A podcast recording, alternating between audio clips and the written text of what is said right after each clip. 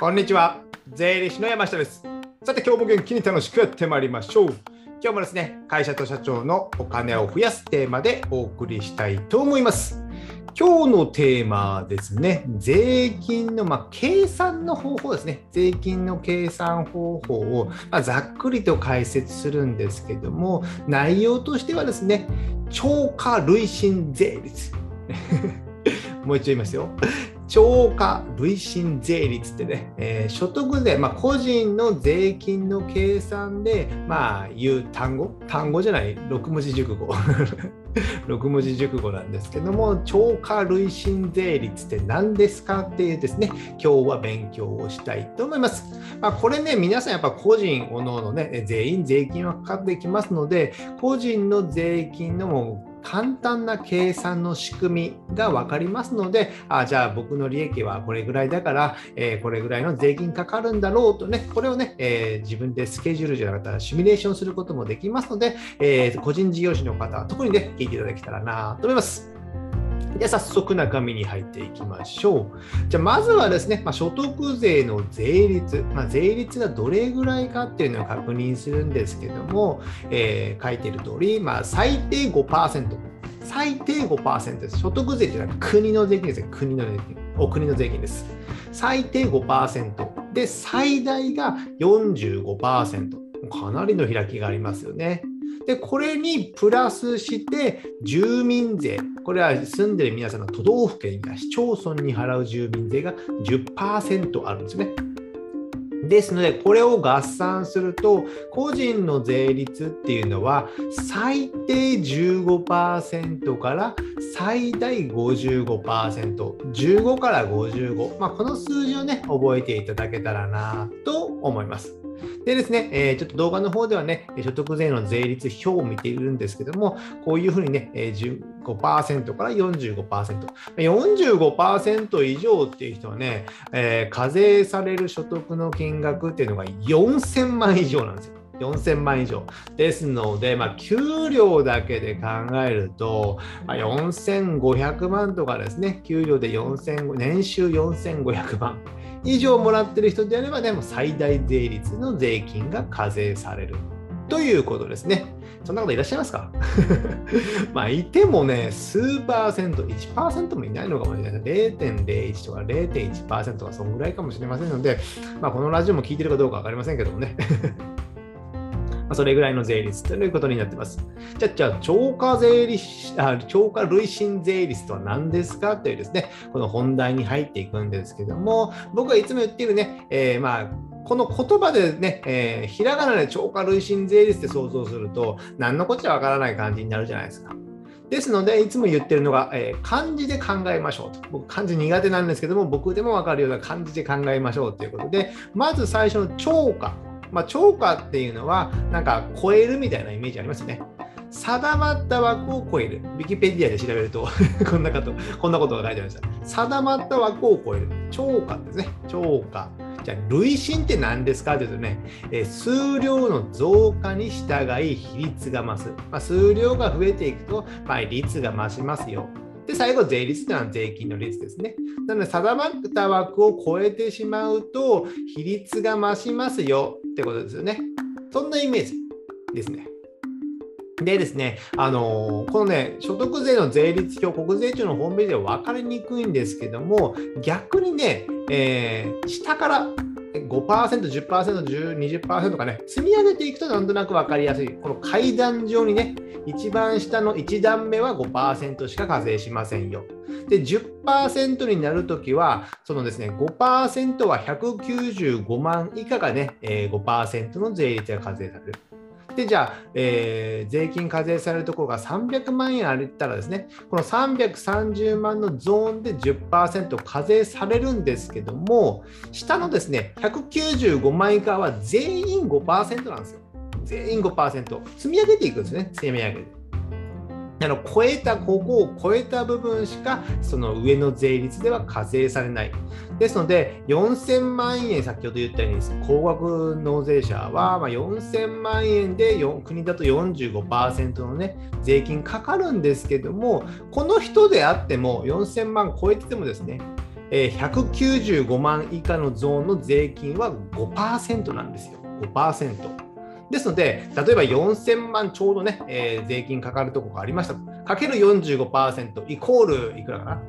えー、いくらかなるか分かりませんけども、まあ、2000万とかね、2000万弱ぐらいになりますよ。1800万ぐらいになるのかな？そういう計算じゃないんですよね。そういう計算にはならないので、十分ご注意ください。でですね、えー、面白い話、余談なんですけども、よくね、えー、ここ1年ぐらい、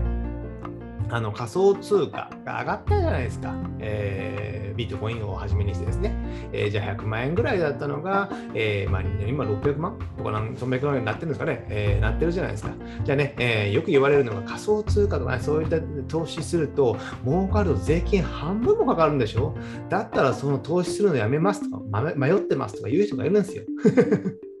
こう笑い話でしかないですよね。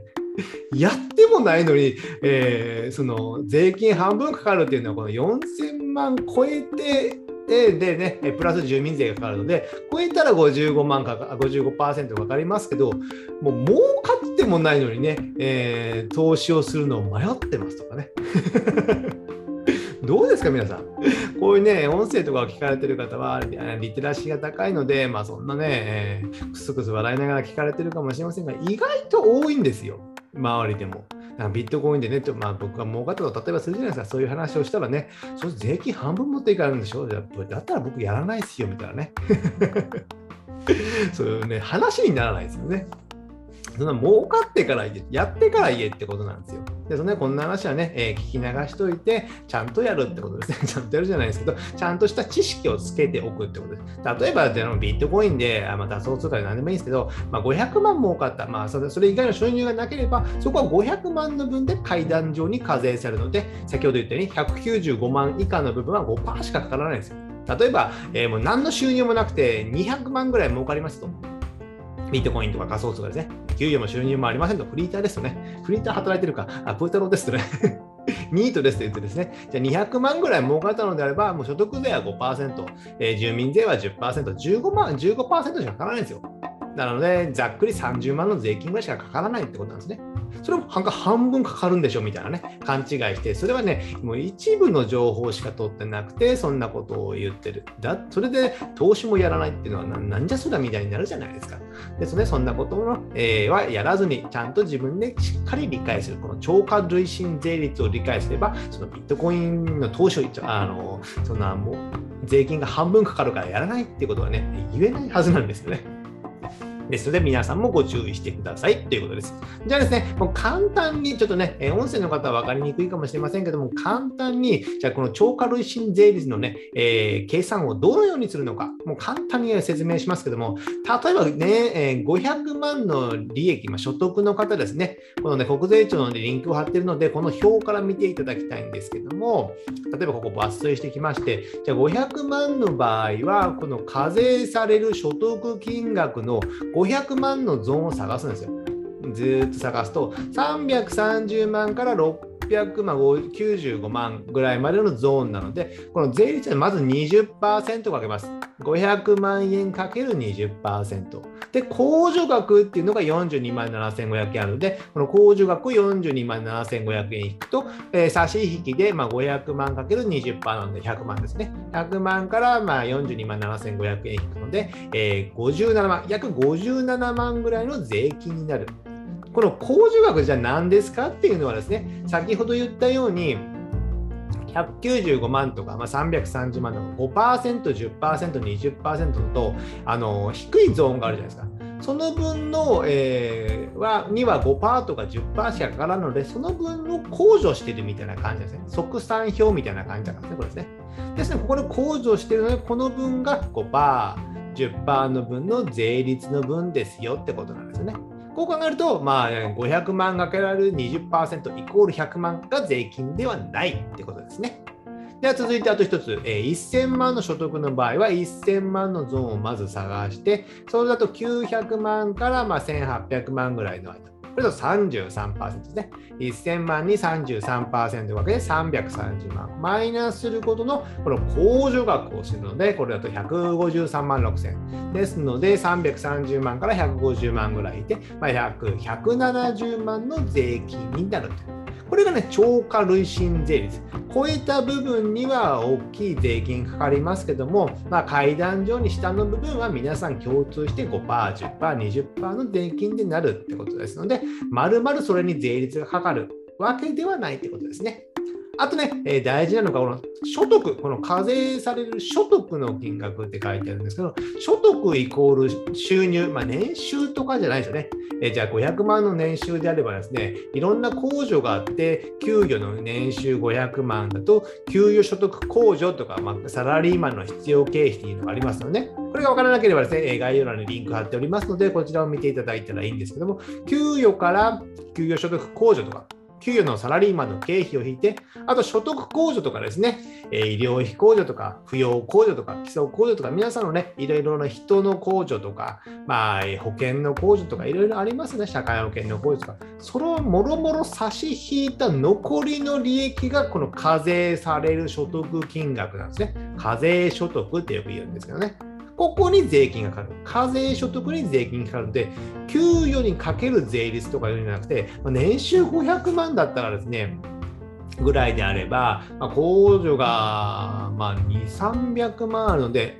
この10%のゾーン、195万から、まあ、330万ぐらいまでの10%のゾーンぐらいしかかからないんですよ。でもうちょっと増えて600万、700万、800万ぐらいになれば、まあ、次の段階。え、20%のゾーンになるので、えー、ほとんどの人はこの10%プラス、えー、所得税10%プラス住民税10%、僕は20%ゾーンのぐらいが一番多いと思うんですよね。したらそん、そんなにっていうわけで、年間の10万、20万ぐらいの感じになるんですよ。なので、そこまで税金は払ってないんですよね。まあ、変なこといいですけど、そんなに払ってないので、まあ、そこまでね、えー、じゃあ、サラリーマン年収500万円節税の観光等を考えるかっていうと、考える必要は全くありません。全くありません。僕も節税ってほとんど考えないですけどね。まあ、それぐらいでいいのかなと思います。あとね、え都市伝説、まあ、これはね、コラムとしてあんまりね、大きな声では言えないんですけども、あの、このね、年、税率のゾーンがですね、国税庁にあるように、えー、税率所得税が5%、10%、20%、23%、33%、40%、45%。なんかもう気持ち悪い刻みがありましてね。5、10、20、23です。次33。の20、23ってなんか微妙やないですか。なんで、5、10、20なら30でもいいですよね。まあ、20の次に25にするとかね。50、20、23、33ってね。で、40、45とか。なんか5刻みだったら、なんかね、気持ちいいっていうかね、分かりやすいんですけども、20と23、ななんでこの刻みなのか。このね、23%の方っていうのはですね、えー、課税される所得金額がまあ900万以下ぐらいってことですよね。で、900万以下ぐらい、この課税される所得が900万以下ぐらいの方であれば、これを割り返していくと、所得控除とか給与所得控除とかを差し引く前の給与の年収で、えー、ざっくりですね、えー、割り返すとですね、割り返す、差し返すと、えー、年収1300万ぐらいなんですよ。年収1300万ぐらいの人だったら、この23%のゾーンぐらいで落ち着くぐらいな感じなんですよ。じゃあ年収1300万円は誰かっていうとね、以下ですね。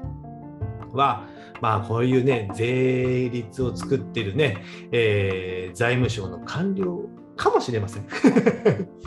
であればですね、自分が使う、払う税率であれば、20から20、30に上げるのではなく、20から23に3%だけプラスして、でそのそれ以上のことは、まあ、自分らには関係ないので33%でプラス10%をしてる。で40、45と上げてる。ってことで、えー、自分たちの税金、えー、ね、税率を作る人のような官僚の人の、えー、税率は低くなってる。考えられなくもない。これはね、都市伝説なので、えー、正解ではありません。こんなことをね、誰が国が言うわけではないですので、そういうのね、えー、税理士業界では都市伝説で言われております。こんなことはいいとして、じゃあ最後にまとめとなります。じゃあこの超過累進税率っていうのはね、まあ、階段上で課税されるので、えー、よって、まあ、全ての、まあ、給与とか所得に対して最大のね、えー、税率がかかるわけでない。さっき言ったように、ビットコインで儲けたら半分の税金取られるんでしょっていうのはね、これはバカチンが言うことです。なので最大55%の税率っていうのはもう4課税所得で4000万だったので、まあ、年収だけで言うと、まあ、4000 4500万以上ぐらいかかって、えー、稼いでないとかからないってことです。ですので、税金高い高いと文句言うよりも、まあ、ちゃんと儲けて文句言おうと。思いませんか？年収300万の人が税金高い高いって言ってもしゃあないんですよね。いやいや、まあ、極端な話、大して払ってないですよ、そしたら。年間数万円ですよ。で、それ高いけども、あれの話じゃないですか。例えば自分がね、1億円とか儲けて半分ぐらい税金取られる。っていうのであればね、もう5000万近く取られるの、取られるというか払うことになるので、高いなと思うのはね、えー、致し方ないのかなと思いますけども、まあ、それ言う前にちゃんとね、こういった税金やお金のリテラシーをつけていただいて、そんなに払ってるわけじゃないんだよと。でね、日本もまあある程度安全で、まあ美味しいご飯も食えて、まあ物も安いじゃないですか。であれば、その場所代としてね、えー、税金を払うのは仕方ないのかなと思っております。で、それでも文句で高いっていうのであれば、別の国に、えー、引っ越して、そこで生活するってことです。そしてそこでなりのやっぱ苦労っていうのもあるんです。税金が安かったらいいのかっていうわけではないですよね。そしたらもっと給料が安いかもしれない、その国ではね。じゃあそれでしや、まあ、給料が高いから幸せかっていうわけでもないので、まあ、そこはね、バランスとって、どっか全部がね、良いっていう国はないかと思いますので、その辺もね、考えると別に文句言うことはないのかなと考えています。では今日はですね、超過累進税率について、この計算方法をざっくりまとめてみました。じゃ最後にですね、え告知といたしまして、僕が書いたお金や税金の話をですね、タイムリーに無料メルマガで配信配信しております。こちらですね、概要欄にリンクを貼っておりますので、えこちらメールアドレス一つで登録できますので、こちらご登録よろしくお願いします。あとですね、えー、Amazon 電子書籍である Kindle ですね、Kindle で電子書籍を出版しております。まあ、決算書関係の本を主に出しておりまして、まあ、小さな会社の、まあ、中小企業の決算書の見方、考え方っていうのをね、まとめた本になってました。結構長い、えー、本、文章になっていますので、Kindle で時間があるときにダウンロードして読んでいただけたらなと思います。では今日はこれぐらいにしたいと思います。ではまた次回お会いしましょう。さよなら